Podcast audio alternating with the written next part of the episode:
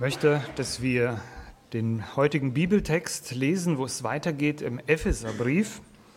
Und zwar sind wir jetzt im Epheserbrief Kapitel 2, ab Vers 1 bis zum Vers 10. Hören wir auf das Wort Gottes.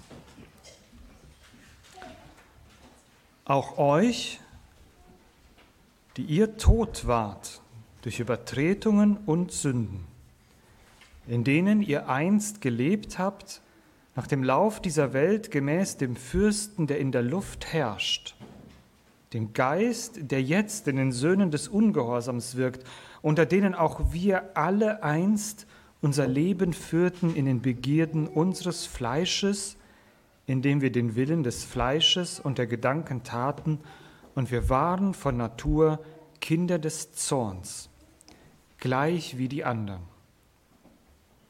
Gott aber, der reich ist an Erbarmen, hat um seiner großen Liebe willen, mit der er uns geliebt hat, auch uns, die wir tot waren, durch die Sünden mit dem Christus lebendig gemacht. Aus Gnade seid ihr gerettet. Und hat uns mit auferweckt und mit versetzt in die himmlischen Bereiche in Christus Jesus, damit er in den kommenden Weltzeiten den überschwänglichen Reichtum seiner Gnade durch Güte an uns erzeige in Christus Jesus. Denn aus Gnade seid ihr gerettet, durch den Glauben und das nicht aus euch. Gottes Gabe ist es. Nicht aus Werken, damit niemand sich rühme, denn wir sind sein Werk, erschaffen in Christus Jesus zu guten Werken, die Gott zuvor bereitet hat, damit wir in ihnen wandeln sollen. Herr unser Gott, und das, was wir eben gesungen haben, öffne du mein Herz, o oh Gott. Das wollen wir jetzt bitten, dass du unsere kalten Herzen jetzt aufwärmst und dass du mit deiner Botschaft hineinkommst und mir Gnade schenkst beim Reden und auch beim Hören für uns alle. Amen. Der heutige Bibeltext zählt zu den Schwergewichten der Wahrheiten Gottes oder der Wahrheit Gottes über unsere Erlösung. Es ist wichtig, dass wir die Aussagen, die biblischen Aussagen, die hier stehen, korrekt verstehen, weil wenn wir sie richtig verstehen, sie eine Auswirkung hat, oder auch wenn wir sie falsch verstehen, eine Auswirkung hat in unsere Glaubenspraxis, in unser Glaubensleben. Wenn wir die Weiche hier falsch stellen, kommen wir an ein falsches Ziel an. Wir müssen die Botschaft der Erlösung so verstehen, wie sie in der Schrift niedergelegt ist. Das ist ganz wichtig. Und das war der Kampf im 16. Jahrhundert in der Reformation. In der Reformation ging es um die so einfache, aber doch alles entscheidende Frage, nämlich, wie werden wir gerettet? Und warum mussten sich die Reformatoren mit dieser Frage beschäftigen? Warum? Weil im Laufe der Kirchengeschichte hier Abweichungen gab und die Reformatoren festgestellt haben, wir stehen nicht mehr auf dem soliden Boden der Schrift, sondern auf unseren eigenen Traditionen, auf dem, was wir uns selbst erklärt haben, aber nicht mehr auf dem, was Gott über Erlösung sagt. Aber ihr Lieben, die Abweichung in der Frage der Erlösung war nicht erst eine Frage in der Reformationszeit, sondern schon in den ersten Tagen der Apostel, in den ersten Tagen der ersten Gemeinde mussten die Apostel sofort korrigierend eingreifen und den Menschen in den Gemeinden, den Geschwistern in den Gemeinden sagen, worauf es ankommt in der Erlösung, was dabei wichtig ist. Und auch für uns heute gilt daher, dass wir in der Generation, in der wir sind, gute Verwalter der Botschaft, der Wahrheit des Evangeliums, der Wahrheit der Erlösung sind. Es ist wichtig für uns, dass wir das richtig verstehen. Und ich möchte, dass ihr heute mitgeht und mich, mich prüft, ob ich das, was ich sage, aus dem Text, das solltet ihr immer tun, aber heute insbesondere, ob das, was ich sage, tatsächlich so im Text steht. Weil wenn wir hier ein falsches Verständnis haben, was unsere Erlösung angeht, dann geht es um nichts Geringeres als um das Verständnis unserer Erlösung. Ich möchte uns drei Kernsätze weitergeben aus diesem Text. Der erste Kernsatz lautet, wir waren tot durch Übertretung und Sünde.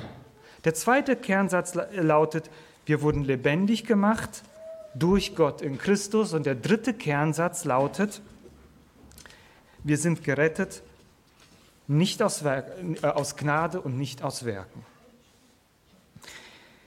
Wir waren tot durch Übertretung und Sünde. Lass uns nochmal hier in den Text hineinschauen und die Worte, die hier stehen, auf uns wirken lassen.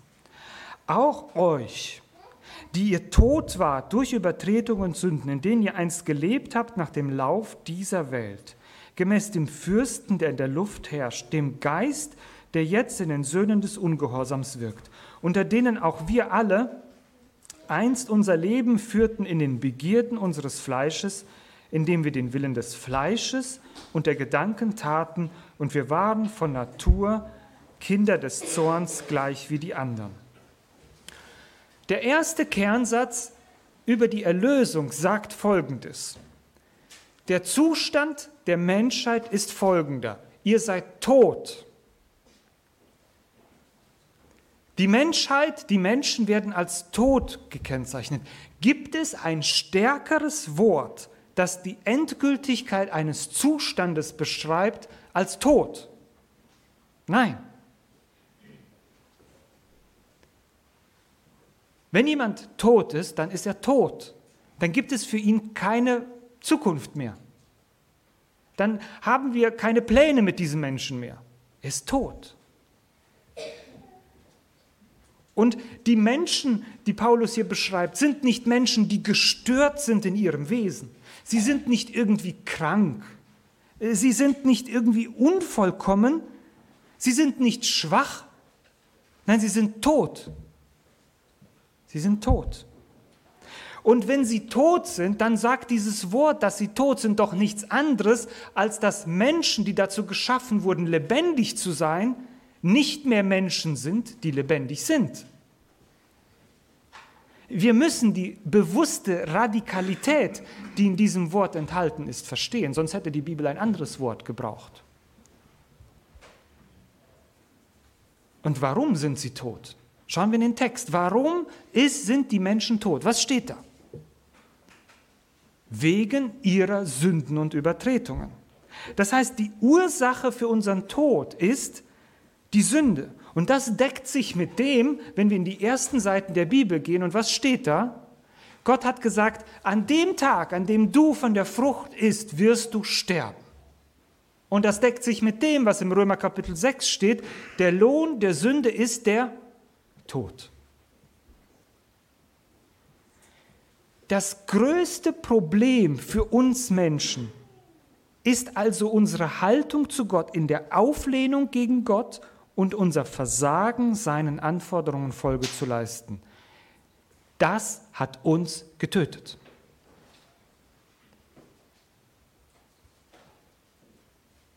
Nicht jemand hat uns getötet, sondern wir in uns, unsere Sünde hat uns getötet. Deswegen sind wir tot. Nun sagst du dir vielleicht, also ich fühle mich ziemlich quicklebendig, ich bin nicht tot und Adam und Eva sind auch nicht sofort umgefallen und waren tot. Nun, dann müssen wir sagen, wie ist das zu verstehen, wenn die Bibel trotzdem von einem Tod spricht durch die, durch die Bank hindurch. Es geht um einen geistlichen Tod. Es geht darum, dass der Mensch ohne Gott geistlich tot ist. Er liegt da wie eine Leiche und kann nichts von Gottes Wahrheit fest an sich annehmen, die von ihm, die außen an ihn herankommt, denn er ist tot. Seid ihr mal auf einen Friedhof gegangen und habt den Toten etwas gepredigt? Ist dann was passiert? Wir drücken ja manchmal unsere Trauer aus, wenn wir an den Friedhof gehen und versuchen mit diesen Menschen zu reden, die dort beerdigt sind. Aber sie hören uns nicht. Sie sind tot. Und so ist ein Mensch, der die Wahrheit von Gott hört, er kann sie nicht wahrnehmen, weil er tot ist. Aber wir sind nicht nur tot. Wisst ihr, was wir auch sind? Wir sind auch gefangen. Das ist der nächste Punkt, der hier steht. Hier steht, Je, ihr lebtet nach dem Lauf der Welt gemäß dem Fürsten, der in den Söhnen des Ungehorsams wirkt, indem wir den Willen des Fleisches und der Gedanken taten. Die Tatsache unserer Gebundenheit ist für uns nur schwer zu akzeptieren, weil wir alle gerne frei sein wollen. Wir wollen unser eigener Herr sein. Doch unabhängig von der natürlichen Bindung, die wir Menschen immer haben, das ist, wir sind nie frei. Wir werden geboren und sind Teil einer Familie oder eines Staates, einer Gesellschaft oder wir sind auch auf der Arbeit nie frei. Wir müssen das tun, was der Arbeitgeber von uns will. Das akzeptieren wir normalerweise. Aber wir sind nicht nur in diesen Bindungen, in denen wir ganz natürlich sind, unfrei, wir sind auch unfrei in, in unserem Leben zu Gott hin. Es ist, wir sind unter der Gefangenschaft der Macht des Bösen. Und diese Macht des Bösen ist keine abstrakte Kraft, die es irgendwo so gibt und die man sich so vorstellt, sondern Paulus beschreibt es als einen Engel, als einen Fürsten der, der, der Welt, den Fürsten der Welt, der diese Welt beherrscht und wir sind seine Sklaven. Wer ist der Fürst dieser Welt? Wer ist der Fürst dieser Welt? Es ist der Teufel, es ist der Satan. Er hat einen Raum bekommen von Gott über diese Welt und er darf über sie herrschen.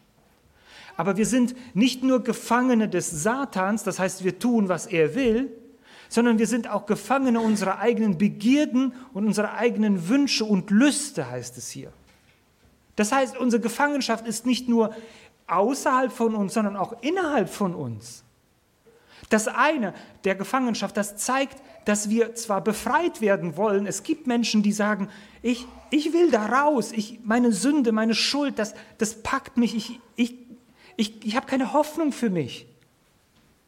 Ich denke leider an die Geiseln aktuell, die irgendwo im Gazastreifen sind. Könnt ihr, können wir uns ein bisschen vorstellen, was es bedeutet, gefangen zu sein? Gefangen zu sein. Nicht zu wissen, ob man überhaupt lebend noch hier rauskommt. So, und diese, wir als Menschen sind gefangen in diesem System der Welt, in dem Gefangen unter dem Fürsten der Macht, der die Macht hat. Und wir, wir haben keine Kraft dagegen. Wir sind angewiesen auf Hilfe von außen. Aber das Schlimmste ist ja noch, dass wir in uns selbst auch noch gefangen sind. Wir wollen das Gute nicht tun. Oder warum tun wir so viel Böses in unserem Leben, obwohl wir wissen, dass es nicht gut für uns ist? Warum lügst du, obwohl du weißt, dass es nicht gut ist? Warum denkst du schlecht über jemand anderen, obwohl du weißt, dass es nicht gut ist? Warum ist dein Leben nicht ehrlich, obwohl du weißt, dass es nicht gut ist? Weil du nicht anders kannst. Weil in dir eine Macht ist, die dich festhält. Und du fällst und stolperst immer wieder in deinen eigenen Begierden. Ja, du tust es gerne. Du hast nicht den Willen, das Gute zu tun.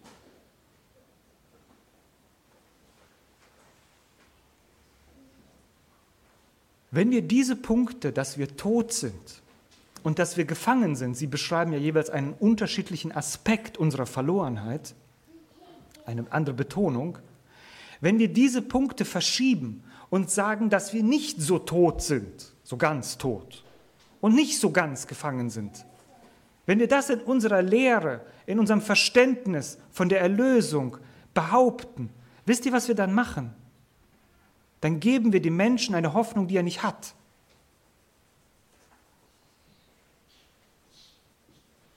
Dann sagen wir, es gibt einen guten Kern im Menschen und man muss ihm nur die möglichste Transparenz und die möglichste Information geben und er wird sich dann für das Gute entscheiden. Das ist eine Lüge des Satans. Wir sind eben nicht das Produkt von Methode dass man nur das Richtige oben reinschmeißt und dann kommt das Gute bei raus. Wir sind so gefangen, so tot in uns, dass es nicht funktioniert. Es wird nicht funktionieren. Und deswegen ist es so wichtig, dass wir Menschen und uns selbst keine falsche Hoffnung geben. Die Hoffnung, diesen Zustand zu verändern, liegt nicht in dir. Du, die Menschen in der, im Gazastreifen haben keine Hoffnung, aus sich selbst gerettet zu werden. Sie brauchen Hilfe von außen. Das ist der nächste Punkt. Aber bevor wir den kommen, will ich uns noch etwas, und das ist, das steigert das Ganze nochmal. Wir sind tot, wir sind gefangen und wir sind gerichtet. Hier heißt es, wir sind Kinder des Zorns. Wessen Zorn? Wessen Zorn? Gottes Zorns. Auch wenn diese Beschreibung ein Nebensatz am Ende steht, so dürfen wir die Bedeutung dieser Tatsache nicht verkennen. Im Brief an die Hebräer gibt es einen Vers, an den wir nicht so oft denken, wenn wir über Gott nachdenken. Hebräer 10, Vers 31, da steht, es ist schrecklich, in die Hände des lebendigen Gottes zu fallen. Wann hast du das das letzte Mal in der Evangelisation gehört? Es ist schrecklich, in die Hände des lebendigen Gottes zu fallen.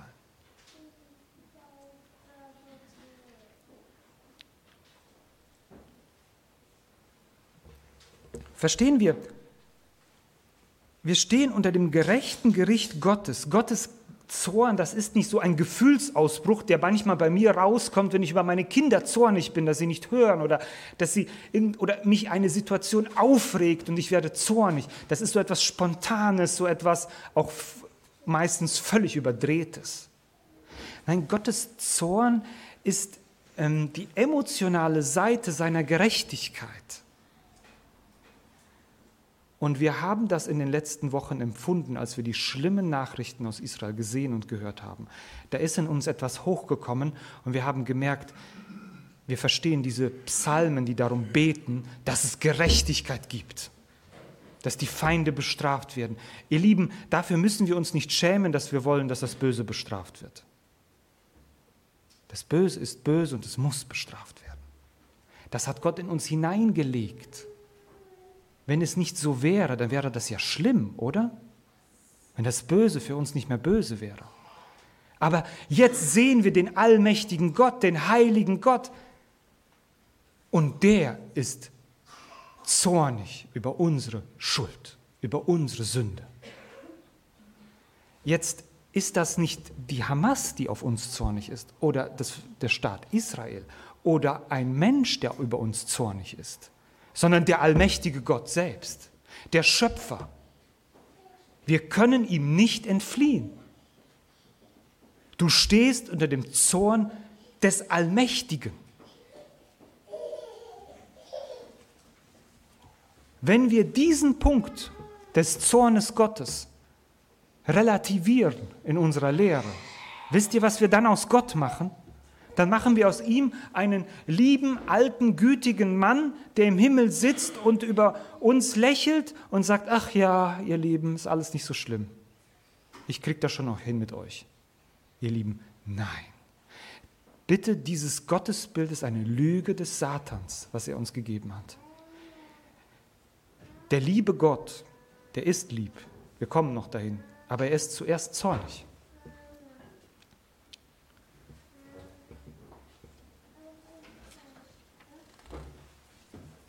Und nun zum Abschluss des ersten Punktes noch eine Botschaft, die uns allen nicht gefallen wird. Auch euch. Wir alle. Selbst du, der du aus dem christlichen Elternhaus kommst, gehörst dahin. Alle ohne Ausnahme. Das schreibt der Paulus hier. Er sagt Kapitel 2, Vers 1. Auch euch. Er schreibt das an Christen, die schon Christen sind. Auch euch und dann zum Schluss im, Kapitel, äh, im Vers, Vers äh, 3, auch wir waren von Natur Kinder des Zorns. Auch wir. Wir haben manchmal die Vorstellung, dass Gott nur zornig ist über die Menschen, die noch gerettet werden müssen. Aber wir sind schon wieder ganz okay. Bitte vergessen wir nicht, dass wir auch dahin gehörten. Auch wir, alle. Und ich habe das gestern im Mitgliedschaftskurs gesagt und ich, ich möchte euch einfach euch heute Morgen auch einen kleinen Blick in mein Herz geben. Als ich diese Predigt vorbereitet habe, da habe ich mich gefragt, warum ist mein Herz so kalt und leer? Wisst ihr, wir lesen hier diese köstlichsten Wahrheiten, die es gibt. Und mein Herz sitzt da und hakt die Dinge eins nach dem anderen ab und strukturiert sie und ordnet sie, wie als würde ich einen Aufsatz für die Schule schreiben. Warum ist mein Herz so kalt und leer? Und ich merke, dass ich in mir selbst immer wieder neu diese, die, die Betroffenheit über meinen eigenen Zustand brauche. Und ich habe heute Morgen gedacht, wenn uns manchmal die Größe unserer Errettung nicht bewusst ist, wisst ihr, was Gott dann macht? Er lässt wieder Sünde in unserem Leben zu, damit uns das wieder deutlich wird. Ich habe Angst davor. Wenn dein Herz heute Morgen kalt ist vor dieser Wahrheit, dann bitte das Gebet, was wir letzte Woche gemacht haben. Zeig mir die Hoffnung meiner Berufung, aus was du mich gerettet hast.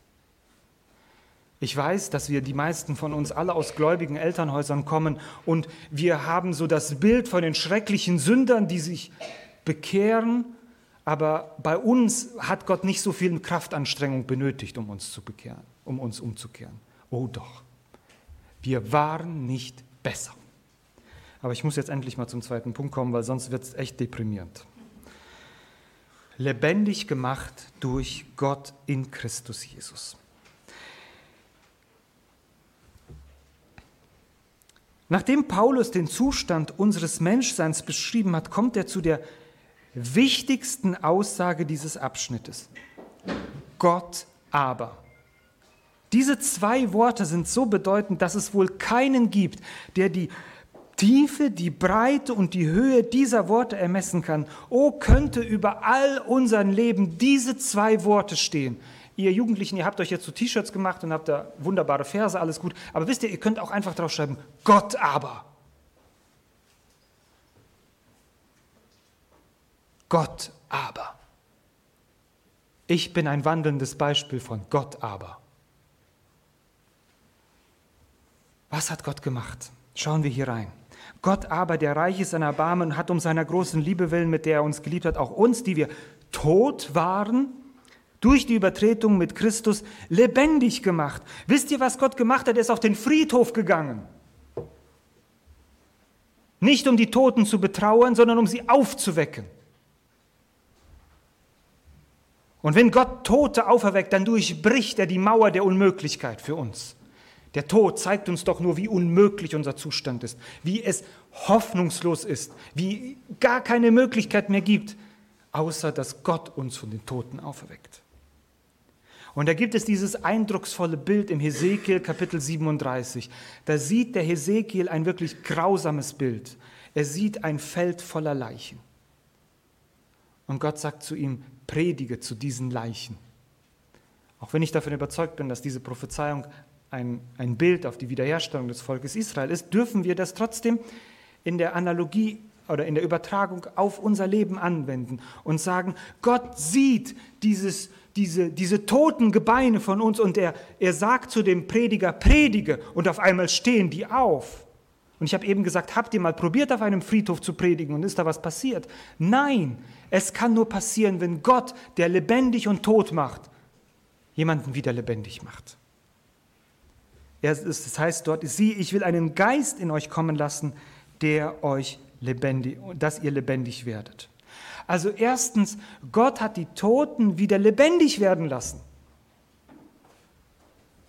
Und das Zweite ist, der hat die Gefangenen befreit. Das heißt hier, er hat uns versetzt in die himmlischen Regionen, rausgenommen aus diesem Zustand, in dem wir waren, aus dem Gazastreifen, rausgeholt, in dem wir waren, unter der Macht des Bösen. Er hat uns rausgeholt aus der Gebundenheit der Fürsten dieser Welt. Er hat uns aus der Gefangenschaft befreit. Er ist auf den Markt gegangen und hat den Preis bezahlt für unsere Sklaverei. Wir sind nicht mehr ausgeliefert der Ohnmacht und Verzweiflung unseres Zustandes. Ist das nicht eine schöne Botschaft? Wir sind nicht mehr gefangen. Wir sind frei. Wir sind dem Ort der Gefangenschaft entflohen und wir brauchen keine Angst zu haben, dass das Böse wiederkommt und uns dort einholt. Aber es heißt nicht nur, dass Gott uns auferweckt hat aus den Toten. Es heißt nicht nur, dass er uns befreit hat, sondern es heißt auch, er hat uns neu geschaffen. Natürlich könnte man sagen, das ist das gleiche wie die Auferweckung, also neu.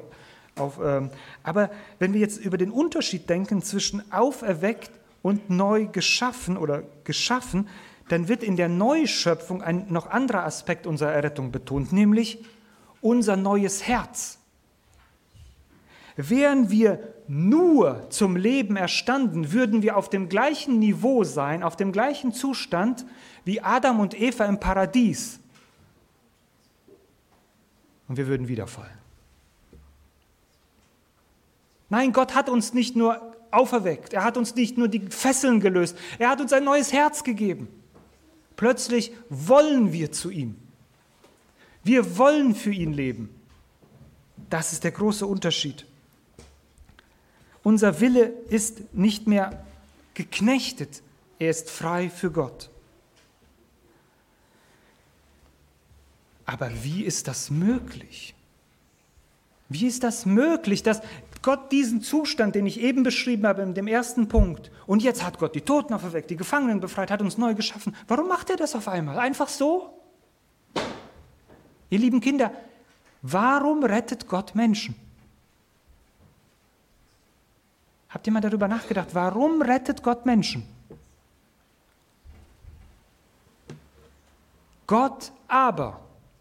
Was ist zwischen diesen zwei Worten?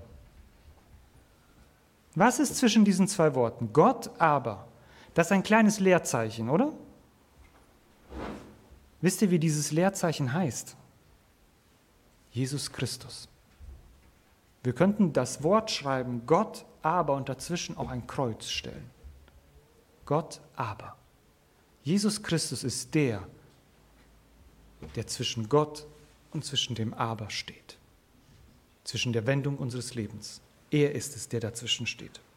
Schaut mal, das ist so auffällig, wie das hier steht. Ich erinnere mich an, an die Predigt, die äh, Eduard gehalten hat, ganz am Anfang über den Epheserbrief, wo er betont hat, dass das immer um Christus geht, in Christus und hier auch in diesem Text. Gott aber, der Reich ist seiner Barmen, hat uns seiner großen Liebe willen, mit der er uns geliebt hat, auch uns, die wir tot waren durch die Übertretungen, mit Christus lebendig gemacht. Und weiter heißt es, mitversetzt in die himmlischen Regionen in Christus. Und dann heißt es im Vers 7, äh, die Gnade in Güter in unserer Weise in Christus Jesus. Und in äh, Vers, 9, Vers 10, wir sind seine Schöpfung erschaffen in Christus Jesus. Ja, das muss uns auffallen. Es geht die ganze Zeit um Christus. Ich weiß, dass dies keine neue Botschaft für uns ist, aber ich habe auch heute Morgen nicht vor, euch eine neue Botschaft zu geben. Es muss uns nur immer wieder neu bewusst werden, dass unsere Rettung allein auf Jesus Christus beruht. Ich will das ganz kurz nochmal erklären, aber es ist der Kern des Evangeliums. Gott straft Christus für mich. Gottes Zorn, der gerechte Zorn, ergießt sich auf seinen unschuldigen Sohn Jesus Christus, der in diesem Augenblick am Kreuz die Schuld trägt wir hatten es gestern im Mitgliedschaftskurs, der in diesem Augenblick der größte Sünder ist, den es je gab, obwohl er keine Sünde getan hat. Und nur deswegen, weil Christus sich dazwischen stellt und für unsere Schuld stirbt, nur deswegen kann Gott die Toten auferwecken. Ja, er erweckt die Toten nicht einzeln, sondern er erweckt Jesus Christus aus den Toten und die Toten die in Christus sind, die erstehen mit ihm auf. Ich weiß, das ist so ein komisches, abstraktes Bild, aber ich kann es nicht anders sagen. Es steht nun mal in der Bibel so. Wir sind mit Christus auferweckt. Wir sind mit ihm gestorben und wir sind mit ihm auferstanden. Und deswegen das Leerzeichen, auf das es ankommt, ist Jesus Christus. Nur deswegen gibt es die Verbindung dazwischen. Deswegen kann es von Gott zu einem Aber kommen.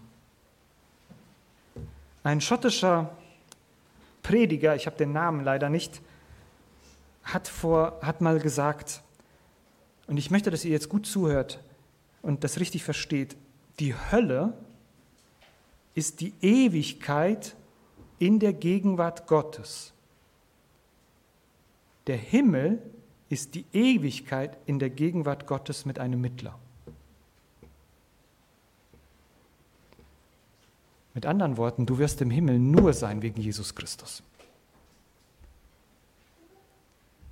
Dein ganzer Glaube steht und fällt mit Christus, mit keinem anderen.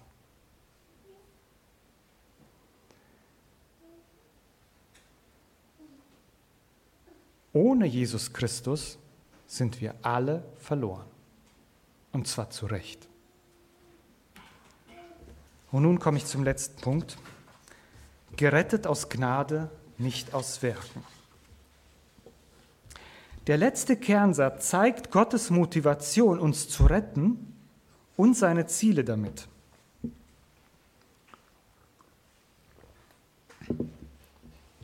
Was treibt einen Schöpfer, einen allmächtigen Gott an, Sünder zu retten? Wir haben gesagt, ja, Jesus Christus, okay, aber Jesus Christus hat das möglich gemacht. Aber er hätte es doch nicht tun müssen, oder?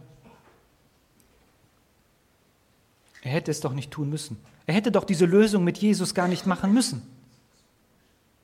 Keiner hat ihm die vorgeschlagen. Warum muss er es tun? Er muss es nicht tun. Was treibt Gott an, uns als Sünder zu retten? Wisst ihr, was ihn nicht antreibt? Irgendein anderer. Manchmal fragen wir uns, wenn wir die Dinge in dieser Welt beobachten, wer steckt eigentlich dahinter? Wer beeinflusst den einen oder den anderen? Die Macht oder die Macht? Wer steht dahinter der Hamas? Ist das der Iran oder Hisbollah oder wie auch immer? Oder, oder gar hinter Israel oder hinter Amerika oder wie auch immer? Wisst ihr was? Hinter Gott steht gar keiner, der ihn beeinflusst. Es gibt keine Macht, die Gott beeinflusst. Bei unserer Rettung gibt es keinen anderen. Es gibt nicht das deutsche Rote Kreuz, das Jesus, äh, das Gott auf sein Mitleid drückt und sagt, bitte kümmere dich um diese Menschen. Und es ist auch nicht so, dass Gott des Alten Testaments der Furchtbare ist und Gott im Neuen Testament der Neue und Jesus so dazwischen steht und sagt, bitte, bitte, bitte. Nein. Es gibt keinen, der Gott beeinflusst, das zu tun, was er tut. Denn Gott muss uns vor Gott selbst retten. Also muss er selbst etwas tun. Aber das, was hier in diesem Abschnitt betont wird, ist noch etwas, was nicht zu unserer Errettung dient, nämlich unsere Werke. Und das ist so offensichtlich hier in diesem Text, dass der Paulus, der beim Schreiben, äh, also das so oft schreibt, dass auch der letzte Blinde das versteht und der letzte Taube das versteht. Äh, er schreibt es, er schreibt es schon vorher, Gott ähm, schreibt es im Vers 5, auch uns, die wir tot waren durch die Sünde mit dem Christus lebendig gemacht, aus Gnade seid ihr errettet. Und dann ähm, hatte das, das war ihm so wichtig, das jetzt schon einzubauen und dann schreibt er im Vers 8 nochmal das Gleiche. Denn aus Gnade seid ihr gerettet, durch den Glauben und das, damit das jeder auch versteht, sagt er, nicht aus euch. Also in Gnade ist das schon klar drin, aber er sagt das nochmal, nicht aus euch. Und dann sagt er nochmal, ja, Gottes Gabe ist es. Aber das reicht noch nicht. Im nächsten Vers wiederholt er das so, nicht aus Werken. Und dann sagt er im Vers 10, denn wir sind sein Werk. Also wenn wir in diesem Vers, in diesem Abschnitt ein, etwas verstehen müssen, dann ist das diese Botschaft. Wir werden nicht aus, Werken des, äh, aus eigenen Werken gerettet. Warum wird das so sehr betont? Warum will Gott hier an dieser Stelle in seinem Wort so deutlich betonen, dass wir nicht aus Werken gerettet werden? Warum? Deine Antwort darauf? Schaut mal in den Text, was steht denn da? Damit sich niemand rühme. Das ist die Antwort, die hier steht. Du bist nicht aus Werken gerettet worden, damit du dich nicht rühmst. Das ist die Absicht warum du nicht aus Werken gerettet wurdest. Wisst ihr was? Gott will die Ehre der Rettung nur für sich haben und für keinen anderen. Ob uns das gefällt oder nicht, ist sowas von egal. Es gibt Menschen, die haben Großartiges geleistet. Und dann gab es andere falsche Menschen, die haben den Lob und die Ehre für diese besondere Tat abgeholt und wurden dafür geehrt und die wahren Helden wurden nie geehrt. Und wisst ihr was? Wenn wir unserer Rettung etwas hinzufügen, was von uns selbst kommt, dann nehmen wir Gott die Ehre weg, die ihm gehört. Und dann haben wir ein Problem. Hier geht es nicht um das Guinness-Buch der Rekorde, wo irgendeiner verschnupft ist, dass seine Ehre nicht äh, genügend dokumentiert wurde. Hier geht es um Gott, der uns gerettet hat. Und wenn wir sagen, wir haben etwas hinzugefügt zu unserer Errettung, dann nehmen wir Gott die Ehre weg, dann rühmen wir uns selbst. Das ist keine Bagatelle, keine Lappalie.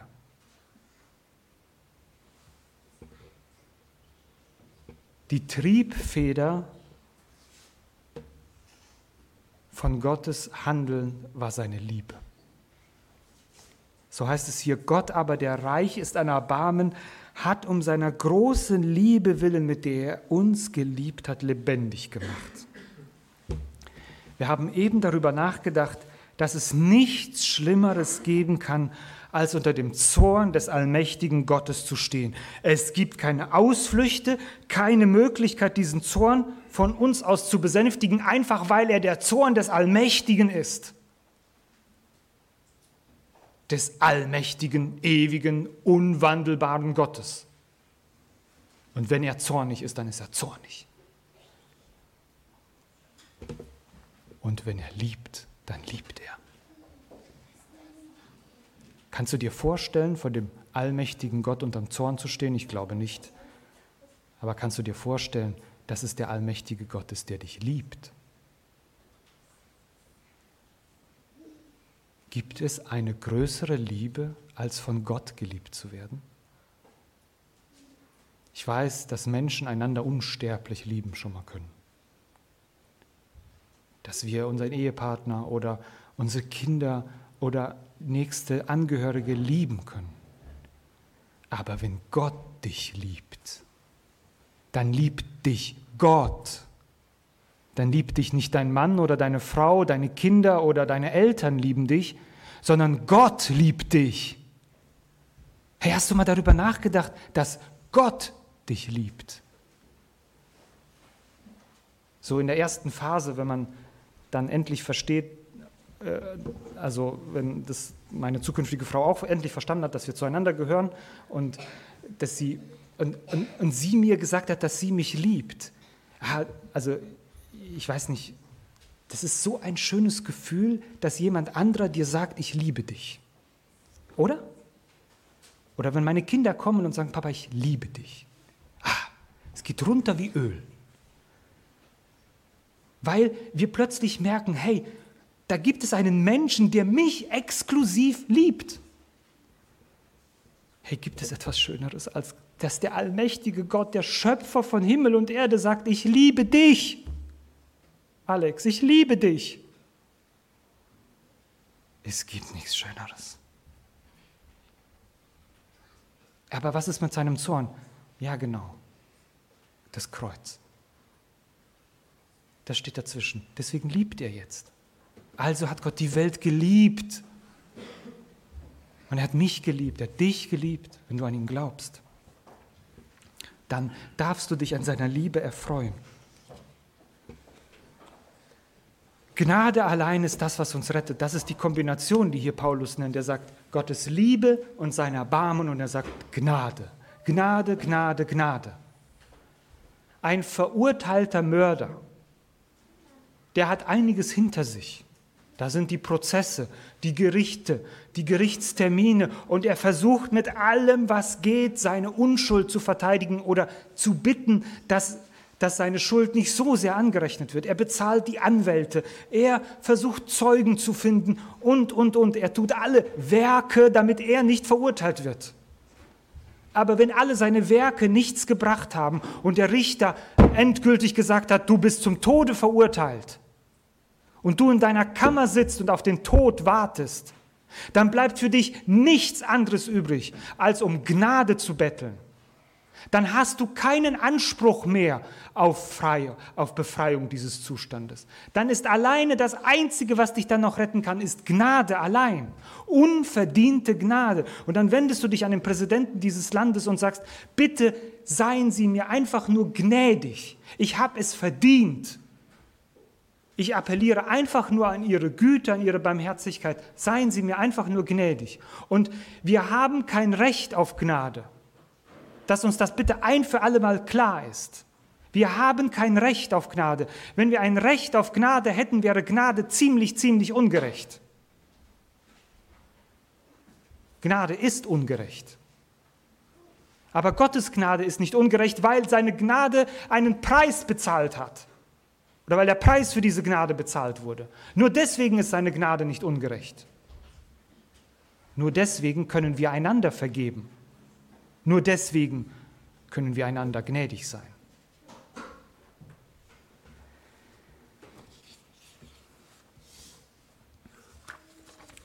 Und dann zum Abschluss sagt er, jeder Begnadigte, oder nicht zum Abschluss, jeder Begnadigte ist in Jesus ein Zeugnis der Liebe Gottes, ein Vers, der mir so gekommen ist. Und auch wenn wir jetzt schon das fortgeschritten sind, das war mir, das war mir so eine, ein Schatz, den ich hier in Vers 6 sehe, 6 und 7. Und er hat uns mit auferweckt, mitversetzt in die himmlischen Bereiche in Christus Jesus, damit er in den kommenden Weltzeiten den überschwänglichen Reichtum seiner Gnade durch Güte an uns erzeige in Christus Jesus. Wisst ihr was?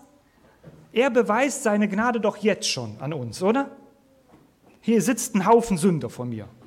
Ich auch. So. Das ist ein, eine Präsentation der Gnade Gottes. Aber Gott sagt, nein, nein, ich habe noch mehr vor.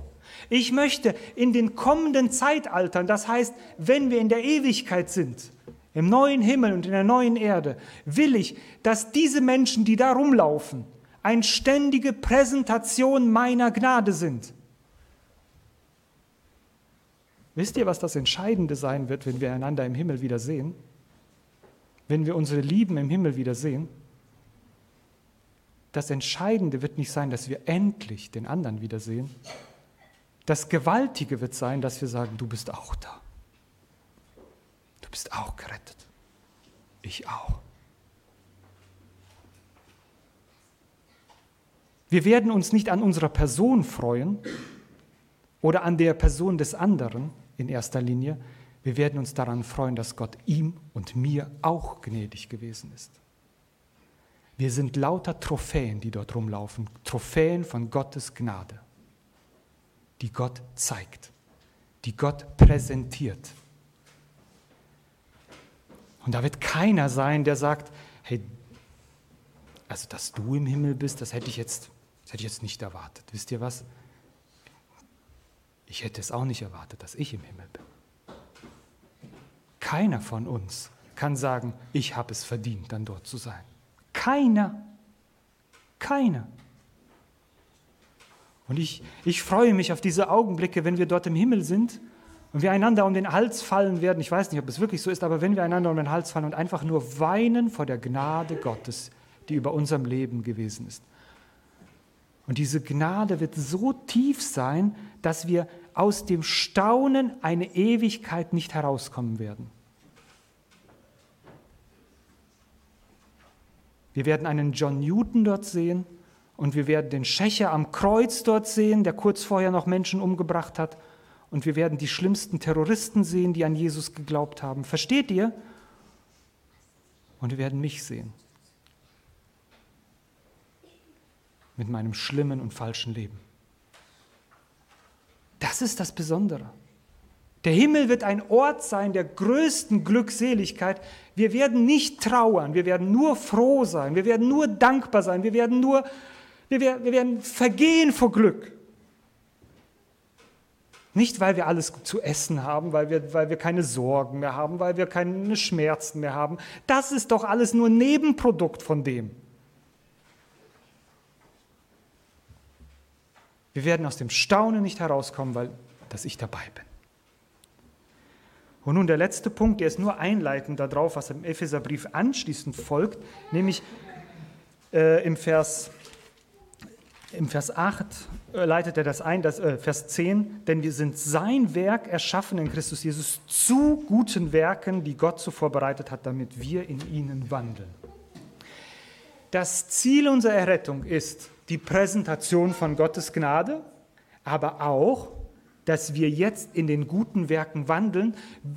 Wandeln, das kennen wir schon, ganz am Anfang steht auch wandeln, aber wir wandelten im Lauf dieser Welt. Und jetzt wandeln wir mit Gott. Das ist der Unterschied. Und zwar in den Werken, in guten Werken. Wer sagt, das christliche Leben hat nichts mit guten Werken zu tun, der irrt. Gute Werke bringen uns äh, äh, bringen nichts zu unserer Errettung. Aber wenn wir gerettet sind, dann tun wir gute Werke. Und jetzt, dann tun wir gute Werke, die Gott schon vorher vorbereitet hat. Und da geht es dann ab Kapitel 4, da heißt es dann, Kapitel 4, Vers 1, so ermahne ich nun, ich, der Gebundene im Herrn, dass ihr der Berufung würdig wandelt, zu, er, zu der ihr berufen seid. So, und wir können aber über unser würdiges Wandeln in Jesus Christus nur dann sprechen, wenn wir wissen, woher wir gerettet sind und wie wir gerettet wurden. Vorher haben wir die ganze Zeit den Eindruck, wir müssten das alles tun, damit wir gerettet werden. Nein, wir tun es, weil wir gerettet werden und weil ich morgens aufwache und überlege, Herr, welche Werke hast du heute für mich vorbereitet, die ich in deinem Namen tun soll? Und dann begegnet mir ein Kind, was motzig und ist, und dann denke ich, okay, Herr, was hast du jetzt für mich vorbereitet? So in etwa. So ganz einfach eigentlich. Also, ich möchte abschließen. Wir sind tot in Sünden und Übertretungen. Das ist der Zustand, aus dem wir kommen. Wir sind lebendig gemacht durch Jesus Christus von Gott. Er hat uns gerettet vor sich selbst.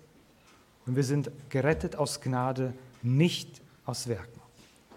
Ich weiß, dass ich die Tiefe dieses Abschnittes nur gekratzt habe. Da steckt so viel drin. Ich wünsche mir, dass wir da weiter drin bohren, dass unser Leben sich davon prägen lässt. Ich äh, möchte jetzt einfach mit einem kurzen Gebet noch abschließen.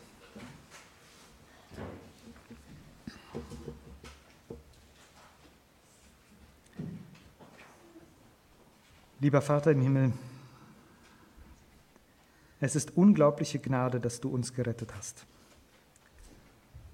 Wir haben heute darüber gestaunt und du weißt, wie viel wir noch nicht gestaunt haben.